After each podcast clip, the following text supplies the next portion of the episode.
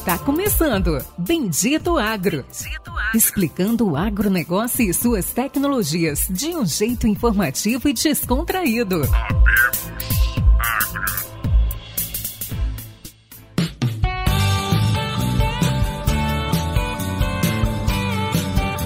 Olá a todos nossos amigos e ouvintes. Está começando agora mais um episódio do Bendito Agro, seu podcast de conhecimento e inovações sobre o agronegócio brasileiro e do mundo. E hoje, meus amigos, como não poderia deixar de ser, mais um episódio especial. A gente vai conversar sobre um assunto totalmente novo que todo mundo conhece, mas ninguém conhece a fundo. É uma. A gente vai falar especificamente Talvez a gente possa falar que é uma fruta em evidência, mas vamos falar de citros, Todo mundo já tomou um suco de laranja, todo mundo já comeu uma laranja, todo mundo toma um suco de laranja pelo menos uma vez por semana. E hoje, meus amigos e ouvintes, a gente vai ter a oportunidade de conversar com uma pessoa que provavelmente é um dos maiores conhecedores dessa cultura no Brasil e vai poder nos ensinar das principais doenças, das principais dificuldades e desafios da citricultura do Brasil e principalmente o que vem ocorrendo nesses nos últimos anos e quais são as soluções que os pesquisadores estão buscando. Hoje nós iremos conversar com Renato Bassanese, 53 anos, engenheiro agrônomo, apenas 23 anos de Fundecitrus, então não sabe nada de citros, engenheiro agrônomo pela Exalc, mestrado pela Exalc, e doutorado pelo Exalc. Então, um típico exalquiano aí que a gente vai conversar hoje. Renato, dá um oi para os nossos ouvintes, que todos devem estar curiosos pelo episódio de hoje. Olá a todos, obrigado pelo convite, a oportunidade de, de vir aqui, né, discutir com vocês e falar um pouco da nossa citricultura, que tanto enriquece, né, e leva o nome do Brasil lá para o exterior. Fantástico. Bom, Renato, antes de começar os assuntos técnicos de fitopatologia e das principais doenças, começar pelo básico. Fundecitrus. O que é a Fundecitrus? Como ela surgiu? Qual é a importância da Fundecitrus hoje na, na citricultura do Brasil? O Fundecitrus, né, ele surgiu bem antes de eu começar a trabalhar no Fundecitrus, ele surgiu em 1977 como Fundo de Defesa da Citricultura. Na verdade, o Fundecitrus ele foi uma iniciativa das indústrias processadoras de suco e dos citricultores para ajudar o governo, no caso aqui do estado de São Paulo, a combater uma doença, que era o cancro cítrico. Então, o cancro cítrico surgiu em 1957 e desde o início o Estado adotou uma política de erradicação dessa doença, porque é uma doença que pode causar muitas perdas às frutas, principalmente para exportação da fruta in natura. Então, os produtores e as indústrias resolveram fazer um aporte, né, criar um fundo, e esse fundo apoiava todo esse programa de erradicação conduzido pelo Estado de São Paulo. Uh, com o passar do tempo, lá por 1987, surgiu uma nova doença que também impactou bastante a citricultura, que era a CVC, clorose variegada dos cítricos, também conhecida como amarelinho. E essa doença ninguém sabia a causa, ninguém sabia o que, que transmitia, como controlar essa doença. E aí o Fundecitrus resolveu montar um corpo técnico né, de pesquisadores para descobrir né, e atuar junto com as universidades, né, a Embrapa, o Instituto Agronômico, o Centro de Citricultura Silvio Moreira, em Cordeirópolis, né, do, do Instituto Agronômico, para combater essa enfermidade que na época todos achavam que ela ia dizimar a citricultura paulista. Então, aí surgiu, então, em 1994, o Departamento Científico do Fundecitos. Então, o Fundecitos, né, voltando, é uma instituição privada sem fins lucrativos, mantida pelos citricultores que vendem as suas laranjas para as indústrias processadoras de suco e também as indústrias processadoras de suco contribuem para o Fundecitos. E o foco do Fundecitos é a missão, né, é manter a sanidade e competitividade da citricultura. No caso, a citricultura aqui do estado de São Paulo e atuando um pouco no Triângulo Mineiro e no, no, sudoeste de Minas também, onde produtores paulistas têm propriedades nessas regiões. E me diz um pouco, hoje a citricultura, quando você falou dessas doenças iniciais, comentou ali do cancro e depois do amarelinho. Hoje o principal foco dos produtores de citros são exportação ou tem uns como, como que funciona hoje assim? Porque, por exemplo, banana. Conheço um pouco de banana para exportação. É, a principal doença do mundo de banana é cigatoca e se aplica duas vezes três vezes por semana, até uma vez por semana, dependendo até cinco vezes por semana para proteger isso, porque o foco é a exportação para os países de alto nível, que gosta daquela banana amarela perfeita. E como que funciona hoje esse foco da produção? Você mencionou sanidade e qualidade da citricultura. Como que, como que hoje a Fundecitrus vê isso? Como que é o manejo para se manter essa alta qualidade pensando ou no mercado interno ou no mercado de exportação. Então, como eu disse, né, a, a, o, Hoje, o principal polo produtor de laranja do Brasil é o estado de São Paulo, né? se chama Cinturão Citrícola. Ele é responsável aí por mais de 70% da produção de laranja do país. Dessa produção de São Paulo, também cerca de 70% é destinada ao processamento para o suco. Né? Nós temos dois tipos de suco que são produzidos né, o suco concentrado e, congelado, né, que seria aquela pasta né, de, de suco que vai em, em, latões, né, e isso é exportado, e o suco só pasteurizado e não, e não concentrado. Seria o suco pronto para beber, que é conhecido como NFC. Então, esses dois sucos são produzidos e exportados. Nosso principal mercado exportador é a Europa, que consome cerca de 60%, 70% do que o Brasil produz. Outro mercado grande consumidor é os Estados Unidos, em torno de 20%, e o restante vai para os países asiáticos, né? alguma coisa para o Oriente Médio e para a Ásia, China e Japão principalmente. Tá? Então, o foco nosso é a citricultura, vamos dizer, industrial, para formar o suco. Os outros 30% que são produzidos aí é consumido no mercado interno, tanto para bebidas também de suco, para esse suco que a gente vê em já pronto para beber também, ou senão aquele, aquele suco que você vai lá, pega a fruta, espreme na hora e toma o suco, né? Que a gente tem nas lanchonetes, restaurantes, hotéis aí. Então, esse é o principal foco nosso da laranja, que é, é, é indústria e exportação. Perfeito.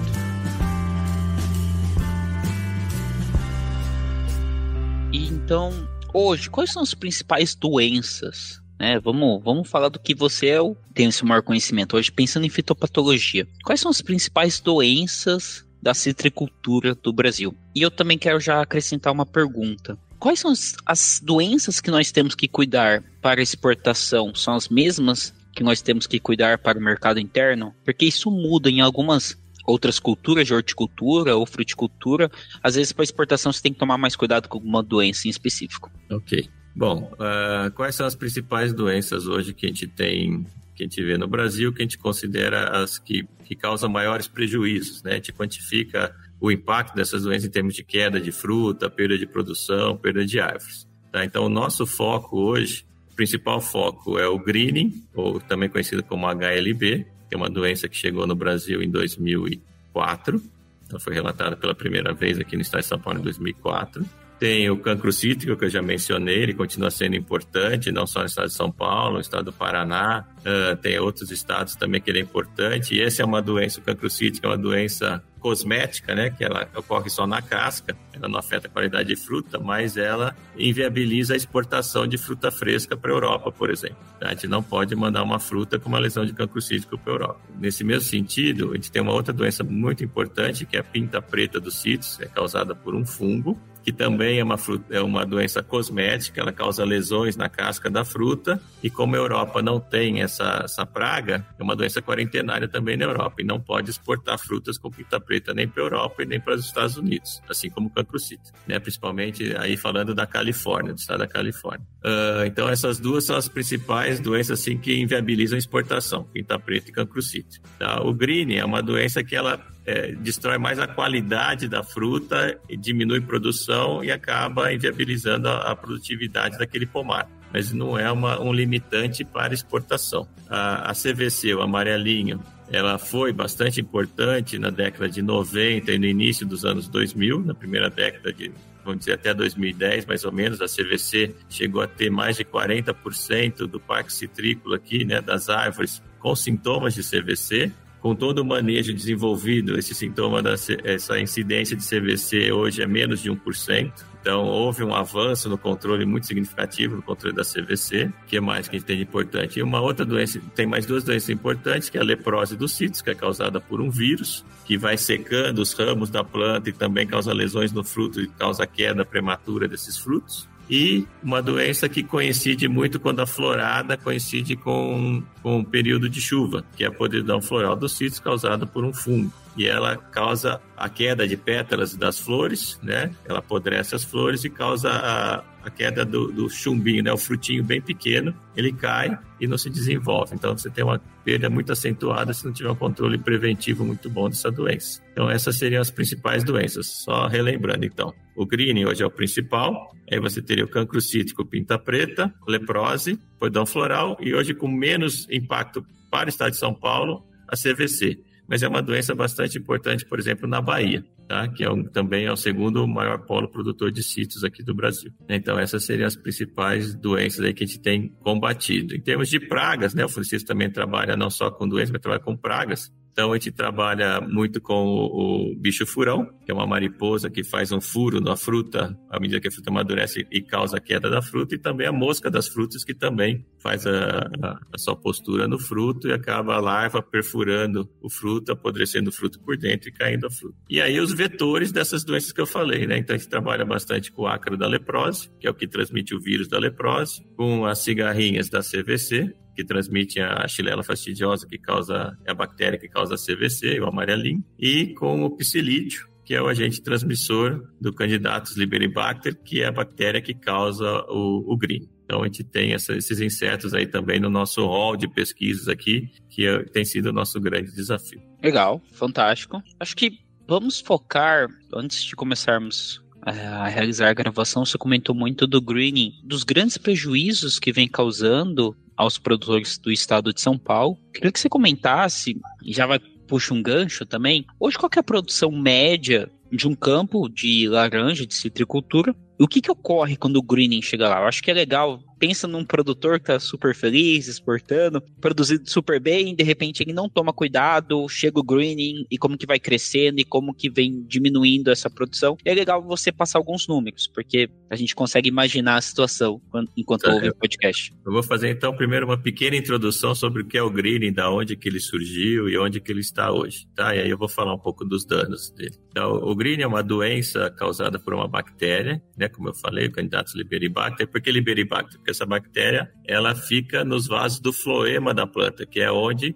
eh, são transportados os açúcares produzidos nas folhas pela fotossíntese. Então, essa bactéria restrita a floema é uma bactéria sistêmica, ela vai se movimentar por toda a planta, desde da, do ramo, do broto, até as raízes, aí vai voltar para os frutos, então ela se movimenta sistemicamente. Essa bactéria é transmitida por um inseto chamado psilídeo, que é como se fosse um mosquitinho bem pequeno, que ele vai se alimentar nas plantas doentes, adquirir essa bactéria, essa bactéria vai se multiplicar no corpo desse inseto e ele acaba transmitindo para outras plantas quando ele se alimentar nos brotos dessas plantas. E aí o que, que causa essa bactéria dentro da planta? À medida que essa bactéria vai se multiplicando dentro da planta, ela vai impedindo o fluxo normal de seiva por dentro da planta. Então, as folhas elas vão ficar com um aspecto que a gente chama de mosqueado, que ela vai ficar com uma cor manchada, que vai variar de um verde escuro até um amarelo claro, de uma maneira assimétrica, diferente de deficiências nutricionais, que são, você pega a nervura da folha, você olha a folha dos dois lados da nervura,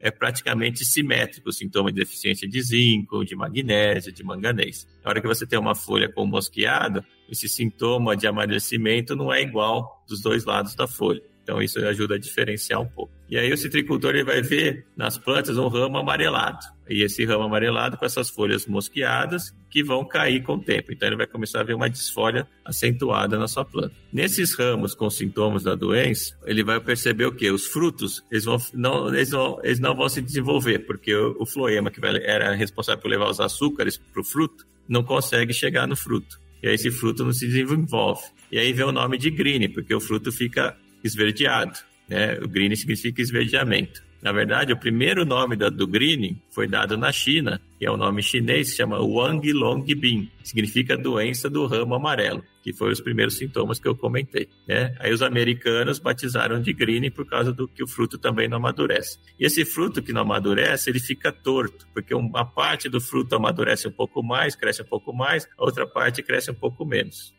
E esse fruto com o tempo ele cai antes da colheita. Então você tem a planta fica debilitada porque perde as folhas, os ramos ficam é, definhados, não vai alimento para o sistema radicular, então a planta perde as radicelas que são as raízes que absorvem os nutrientes e, as, e a água para a planta e os frutos não amadurecem e caem. E esses frutos têm também uma piora na qualidade deles, porque como eles não amadurecem, eles ficam muito ácidos e com pouco açúcar. Né? Tem o BRICS, né, que seria o teor de sólidos solúveis, fica abaixo. E o que mais que acontece com esse fruto? Ele fica com limonim, que dá um sabor amargo para o fruto. O fruto verde ele tem muito limonim. E aí, como ele não amadurece, ele vai ficar com esse sabor amargo. Então, além de você ter uma perda de produção, você pode ter perda de qualidade na fruta também. Isso é indesejável quando a gente está pensando no, no suco, né, em processamento de suco e mesmo para o consumo. E essa doença, ela tem mais de 100 anos que ela foi descoberta na, na, na Ásia, no Sudeste Asiático, né, que seria a Índia e China. Ali é o centro de origem tanto da citricultura, né, todas as plantas de cítrus, o centro de origem dos cítrus é o Sudeste Asiático, é, China, Índia, aqueles países ali, Vietnã, Coreia, por ali. E essa doença surgiu lá. Isso há mais de 100 anos. E até os anos 2000 nós não tínhamos essa doença nas Américas. Tá? Ela chegou primeiro, foi descoberta primeiramente em São Paulo, em 2004. Logo no ano seguinte, ela foi descoberta no estado da Flórida, nos Estados Unidos, que é, é era o segundo maior produtor de cítrus do mundo e competia com o Brasil pela exportação de suco de laranja. Logo em seguida, ela foi descoberta nos países eh, tanto da, da América Central e, e, você pega o Caribe também. Então, você tem lá a República Dominicana, Porto Rico, Belize, Costa Rica, o, o próprio México. E a doença está sendo bastante problemática nesses países também, dizimou praticamente a produção de cítrus lá. E a gente tem vivido com essa doença, então, em São Paulo 2004. Em seguida, ela foi já detectada no estado do Paraná, na região noroeste e norte do estado do Paraná, na região sudoeste de Minas Gerais, e também no Triângulo Mineiro já tem relatos do, do greening. E mais recentemente, em 2019, foi relatada aí no Mato Grosso do Sul, na fronteira ali com, com o estado de São Paulo, né? Que você pega aquela região de fronteira do, do, do rio, do rio Paraná ali, né, com, com, o Mato Grosso do Sul, já foi detectada ali. E também, o ano passado, teve um reporte dessa doença no estado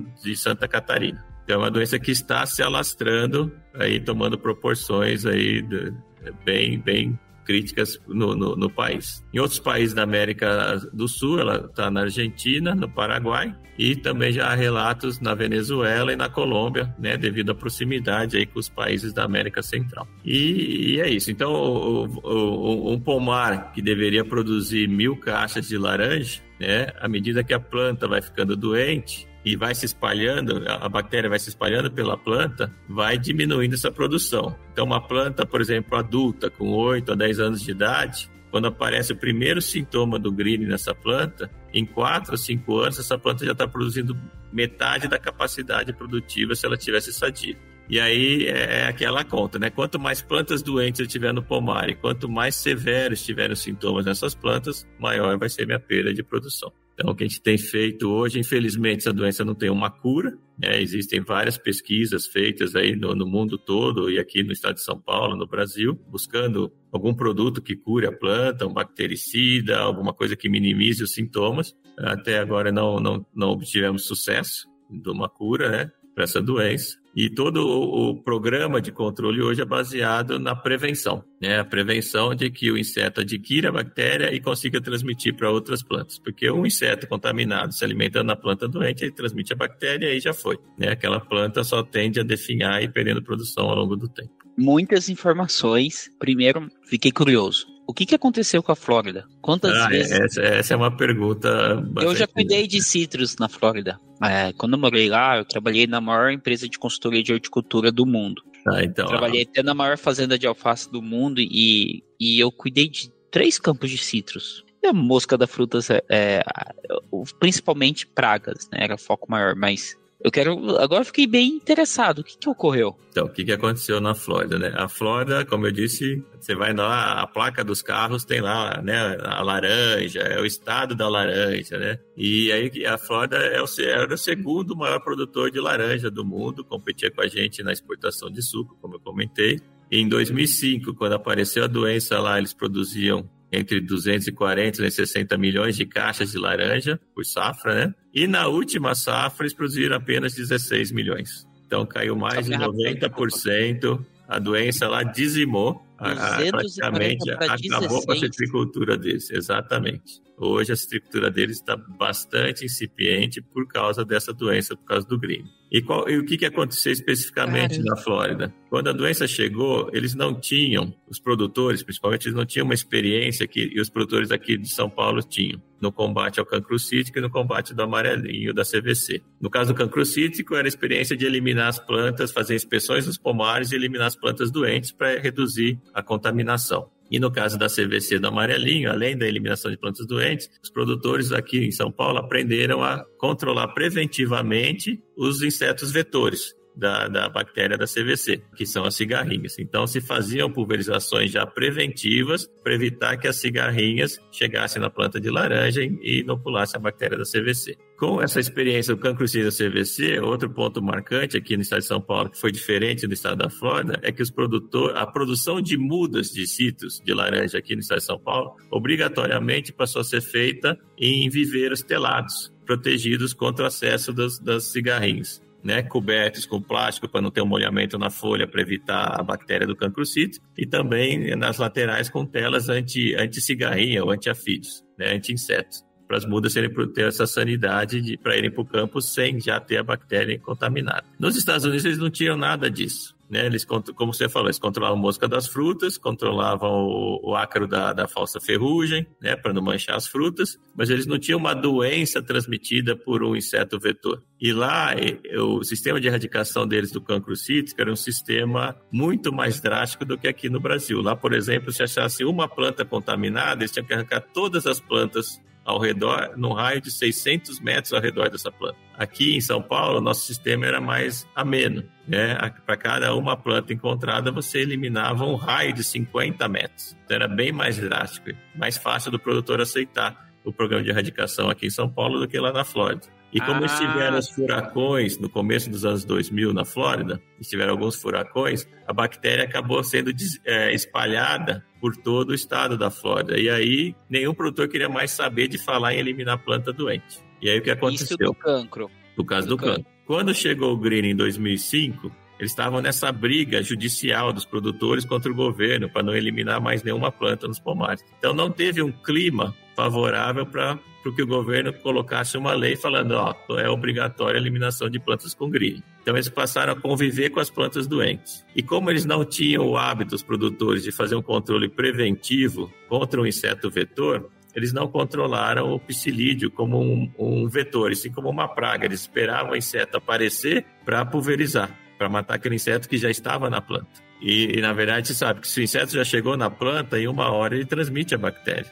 Então você não pode deixar que ele chegue na planta e tenha acesso ao broto da planta. Aqui, como o Fundecid já atuava muito forte com a erradicação do cancro cítico, já tinha uma experiência de controle de pragas da CVC. Nós conseguimos, e já tínhamos os viveiros telados, que não existia isso na Flórida, só foram ter viveiros telados na Flórida depois de 2008, ou seja, três anos depois que o Green já estava lá. Uh, isso foi uma vantagem competitiva para nós aqui de São Paulo. Então, a gente conseguiu trabalhar na prevenção da doença. E lá eles colocaram muito dinheiro na busca da cura da doença e na busca por variedades resistentes. Esse é outro ponto que a gente pode se aprofundar um pouco mais. E, e até agora não conseguiram ter um, uma, um, produto, alguma coisa que curasse a planta. Então a doença se espalhou rapidamente por todo o estado da Flórida e foi dizimando os pomares. E muitas indústrias lá que, que acabaram fechando né? Muitos produtores deixaram o cultivo e, e, aí foi. E aqui no estado de São Paulo, o Fundecis acabou coordenando toda essa ação de defesa aqui para o estado,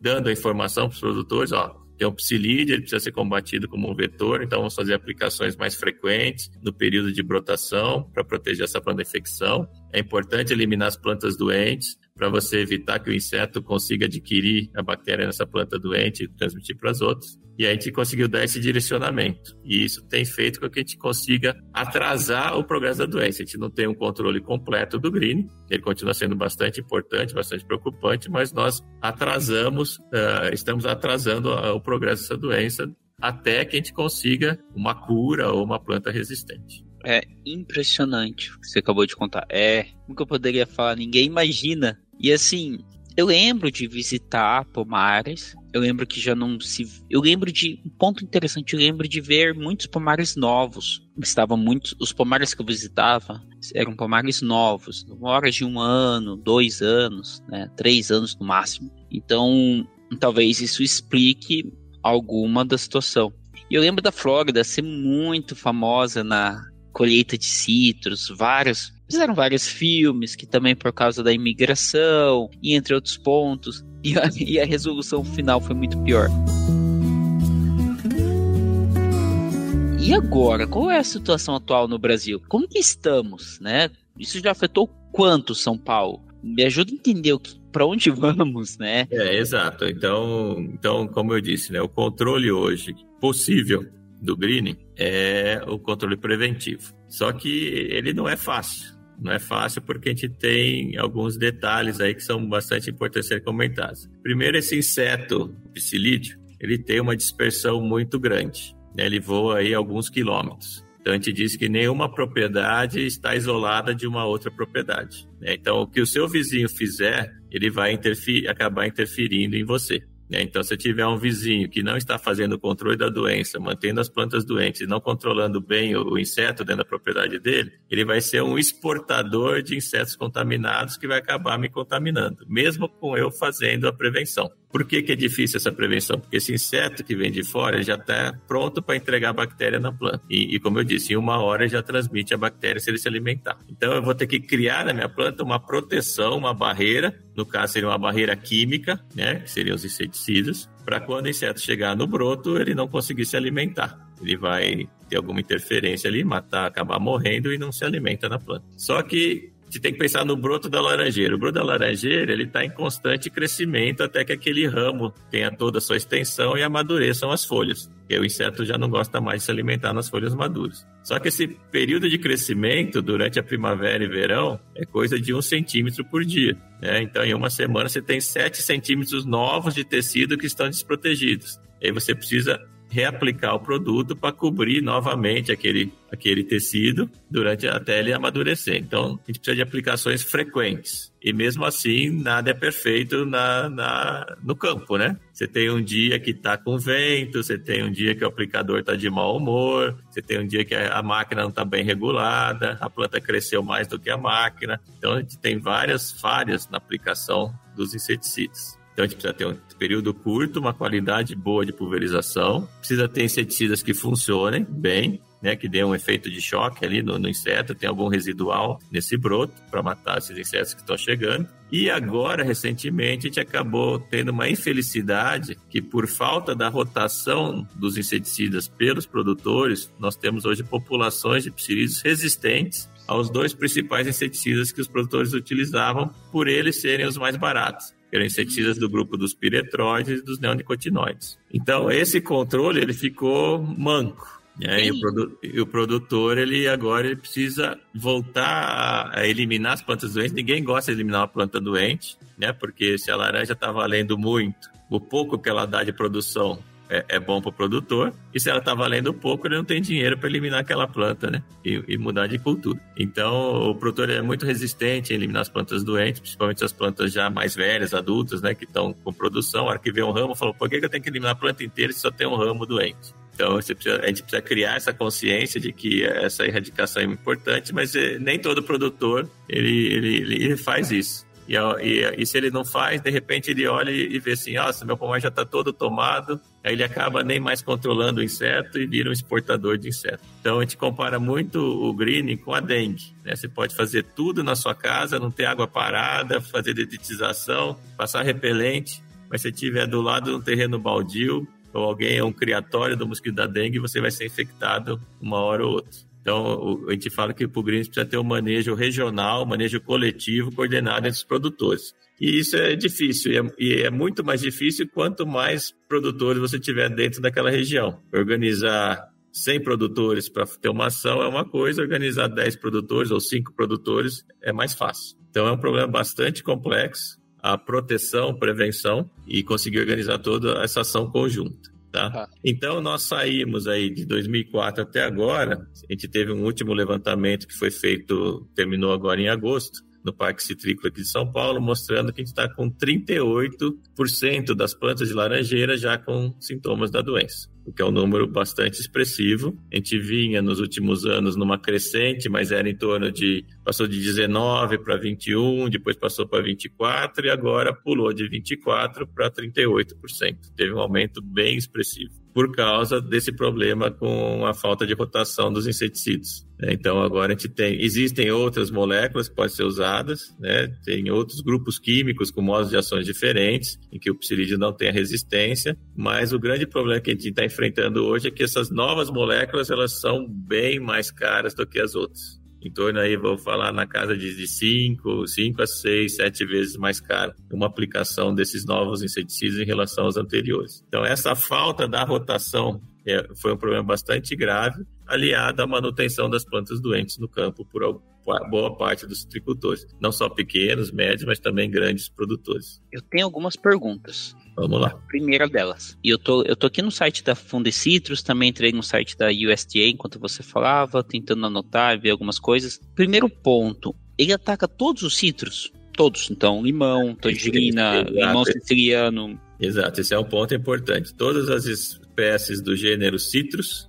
né? Você tem aí, vamos lá, as laranjas, você tem os limões, as limas ácidas, que seria o Tahiti, né? Que a gente conhece aqui como limão Tahiti, o limão galego também todas as tangerinas, mexericas, os pomelos, que seriam os grapefruits, todos eles são suscetíveis a essa bactéria. Esse é um ponto, assim, bastante frustrante, porque a gente não consegue ter uma fonte de resistência dentro dessas espécies mais parecidas com laranja. E ela ataca todas essas. Aí a gente conseguiu achar uma outra planta na Austrália, que é próxima ali do centro de origem, que é um parente longe, assim, aquele primo distante dos citrus, tá? que chama microcitrus, que é aquele citrus caviar. Hum. Tá? Ele parece um, uma bananinha assim, aí você corta, vem as gominhas assim, que parece um caviar, usado Legal. muito na área hoje em dia. E o eremocitrus, que são plantas imunes a essa bactéria. Só que para transformar essas plantas em laranja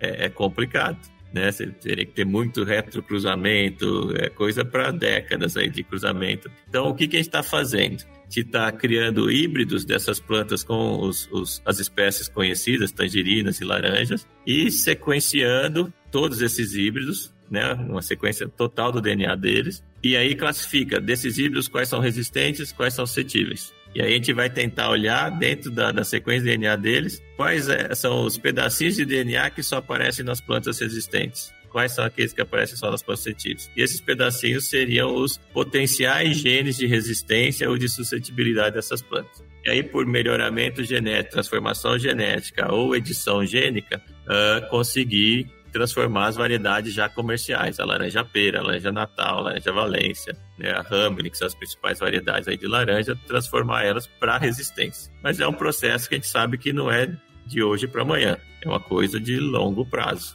Legal. É, e precisa ter um pouco de sorte, muita competência e muita sorte também para conseguir achar. Até lá, a gente vai ter que trabalhar nessa prevenção, na conscientização dos produtores, na organização dos produtores, para todos falarem a mesma língua e atuarem junto, né? para eles não acabarem um prejudicando o outro. E a citricultura uh, não ter que ser uma citricultura migratória, como foi, por exemplo, aqui no estado de São Paulo, tem um caso muito histórico, importante, né? região de, de Monte Alto, era a maior região produtora de mamão né? nos anos 70. E aí veio o vírus do mosaico do mamoeiro, dizimou toda a produção nessa região. E essa cultura do mamoeiro foi migrando até que ela chegou ali no sul do Espírito Santo, onde os produtores falaram: não, ou a gente se organiza, ou ninguém vai plantar mamão aqui. E aí lá tem o rigor no, na erradicação das plantas, com mosaico, tem o controle do, do, do, do pulgão, o vetor e tal. Então, a citricultura, para ela não ser uma não passar a ser uma coisa migratória no país, é porque também não interessa muito a citricultura ficar muito longe das indústrias. Né? Você vai ter problema de frete, né? Problema de exportação. Hoje o Estado de São Paulo tem todo um sistema uh, rodoviário e portuário focado na citricultura. né, as empresas têm navios de exportação. Né? Então, isso a gente não pode também levar essa estrutura para muito longe de São Paulo, porque aí a indústria teria que migrar junto também, e não é tão fácil assim. Aí isso implica em mais custo, e esse é, esse é o nosso desafio. Eu tenho uma última pergunta, já para puxar o um encerramento, porque é impressionante, a gente não tem noção do tamanho da situação, né? Do perigo da situação. Daqui a pouco ninguém vai ter limão e laranja. Mas brincadeiras à parte. Primeiro, Existem biológicos para controle da, dessa praga. E aí, segunda, também por título de curiosidade, eu vi um expressivo aumento do preço do limão. É, não sei se foi só aqui onde eu moro, em Cuiabá, mas o, o preço do limão realmente vem numa ascensão muito grande e eu não. Talvez o green seja uma das, explica, uma das explicações. É, no, no, vou começar então pelo, pelo limão que você falou, né? É, o principal país produtor de limão era o México região de Colima, ali na, no Pacífico. Aí o Green chegou lá e devastou a produção deles de, de, limão, o limão mexicano e a lima persa, que eles chamam que seria o Tahiti nosso. Aí, como ele ataca, o Green ataca o limão também, ele tem esse problema. Outro problema do, do limão, que sofreu ultimamente, foi em relação às exportações por causa do cancro cítrico. Né? Como começou a ter muito cancro nos pomares de limão, a Europa meio que brecou as exportações e aí o produtor parou de, de produzir e tal. Então, isso pode ter afetado aí a parte do, do preço dos limões. É, em relação aos biológicos para o greening, né, que aí é, é, o meu expert aqui. Uh, no caso, a gente tem produtos, tem um predador, né, que seria, um, na verdade, é um parasitoide, é uma microvespa chamada Tamarixia radiata. Ela é específica do psilídeo, da diaforina citrus, né, que é o nome do psilídeo, e é como se fosse o alien oitavo passageiro. Essa vespinha vai colocar um, um ovo sobre as ninfas, embaixo na barriga da ninfa do, do psilídeo. E aí a larvinha que sai desse ovo, ela vai parasitar e vai comer todo inseto por dentro, a ninfa por dentro, e aí sai na forma de adulto, faz um buraco nas costas da, da, da, da ninfa e sai e vai parasitar outras ninfas. Então esse seria um parasitóide que a gente tem, fundecidos. Nós, nós vimos que a gente tinha já essa, essa, essa vespa aqui no Brasil, começou a estabelecer criações dessa vespa, só que a, a estratégia não seria usar dentro dos pomares comerciais, porque ela também é muito sensível aos inseticidas. Né? E como ela precisa parasitar a ninfa, se a planta no pomar comercial já tiver a ninfa, quer dizer que a transmissão da bactéria já ocorreu. Então já é tarde demais. Então a gente começou a usar o parasitóide de uma maneira preventiva, liberando eles aonde? Nas cidades, porque quem sabe que nas cidades todo mundo tem lá um pezinho de tangerina, um pé de limão no quintal, um pé de laranja no quintal. Liberar em quintais não é, das áreas urbanas, né, em sítios, chacras também, onde o pessoal tem, tem plantas de, de citros que não tem pulverização, tem controle nenhum, então feita essa liberação desses parasitóides para eliminar essas ninfas e não deixar que elas saiam e, e cheguem nos pomares comerciais. Então, a gente fez um, um trabalho massal dessa liberação. Hoje tem algumas propriedades que estão criando também essa tamarixia radiata, liberando nos seus vizinhos, né? pomares abandonados e quintais em volta das propriedades comerciais. Então, esse seria um método preventivo. Um outro que a gente tem são fungos entomopatogênicos, que esse, aplicaria esse fungo e ele em contato com o psilídeo, ele vai colonizar o psilídeo e matar o psilídeo ali. Só que o, é uma ferramenta bastante interessante, só que ela não tem como ser usada sozinha, porque ele não tem efeito de choque, ele não mata instantâneo o inseto. Ele demora aí 72 horas para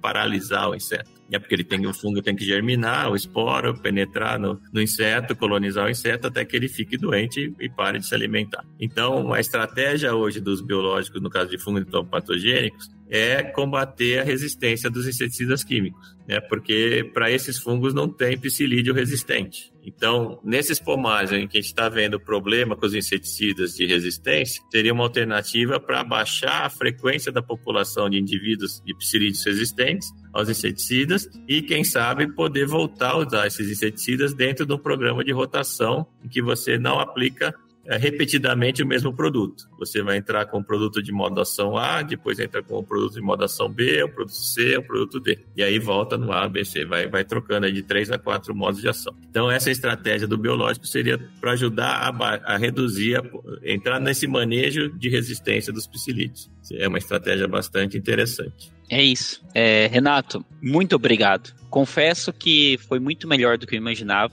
Foi uma grande aula. Sou um grande curioso e saber o que ocorreu na Flórida.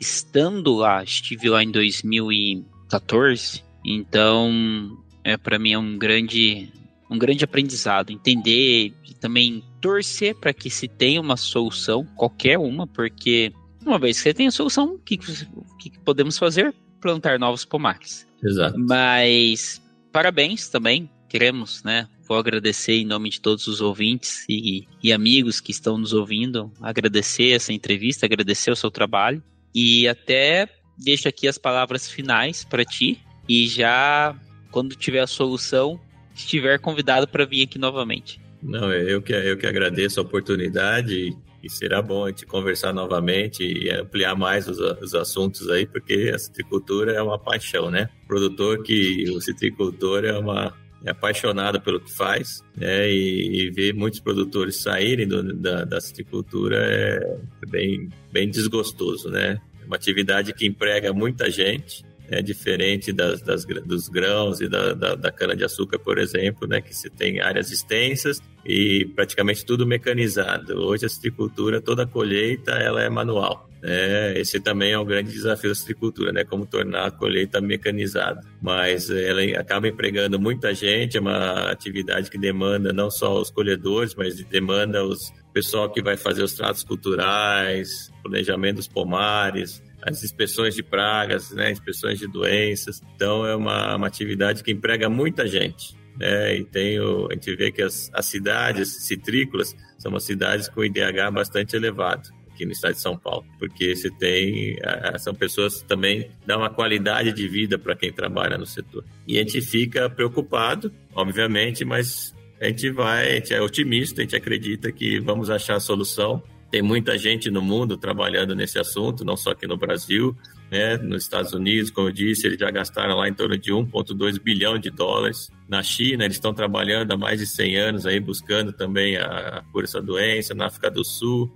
até na Europa, que não tem a doença, tem muitos pesquisadores envolvidos, porque eles têm uma estrutura importante na Espanha, na Itália, e se o greening chegar lá, eles sabem que vai ser um problema muito grave, então a gente tem é, colaboração de vários pesquisadores da França, da Espanha, da Itália. Então é, é um problema que está aí, é uma, vamos dizer, é uma pandemia hoje o green, ele está em todos, praticamente em todos os países produtores de laranja, com exceção ainda da Europa e da, da da Austrália, mas a gente tem que trabalhar. Né? Eu acredito que os produtores eles são bastante inteligentes, né? eles vão conseguir achar a melhor estratégia de, de, de controle dessa doença com apoio aí da, das pesquisas, dos resultados aí do Fundecitos e de outras instituições parceiras. Então, novamente, eu agradeço o convite, a oportunidade, a gente fica à disposição para novos bate-papos. Obrigado, Renato. Eu que agradeço. E obrigado pela aula de verdade. Realmente é, fico feliz de poder conhecer de uma matéria nova, de entender. E é impressionante como outras culturas vivem situações de desafios muito maiores do que é soja, milho, algodão e cana. É, quando comparado principalmente com a situação que eu vivo no Mato Grosso de soja, milho e algodão, você vive uma situação de muito maior desafio e um trabalho muito maior de margens espremidas, de situação onde não tem cura, né? Não tem salvação. Então, é impressionante e é, e é bom saber. E, e a, gente é vai, a, gente vai, a gente vai garantir o suprimento de suco, pode ficar tranquilo aqui. Esse, o suco de laranja é imbatível, não tem outro suco igual. É, Verdade. É, de, de, saúde, de gosto, e a gente não enjoa, né? A gente toma um copo de laranja, pode tomar todo dia que não enjoa. Então a gente vai, vai, vai batalhar para isso aí. Obrigado Bom, novamente. Obrigado a todos, obrigado a todos os ouvintes que estiveram conosco até aqui. E até a próxima semana e até o próximo episódio.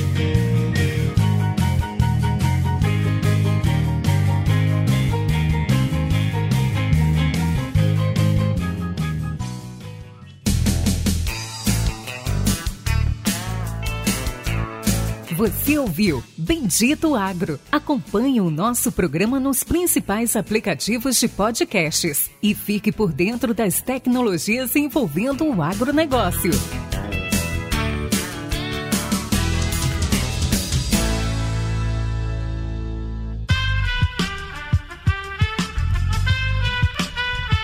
Esse podcast foi editado por Aerolitos Edição Inteligente.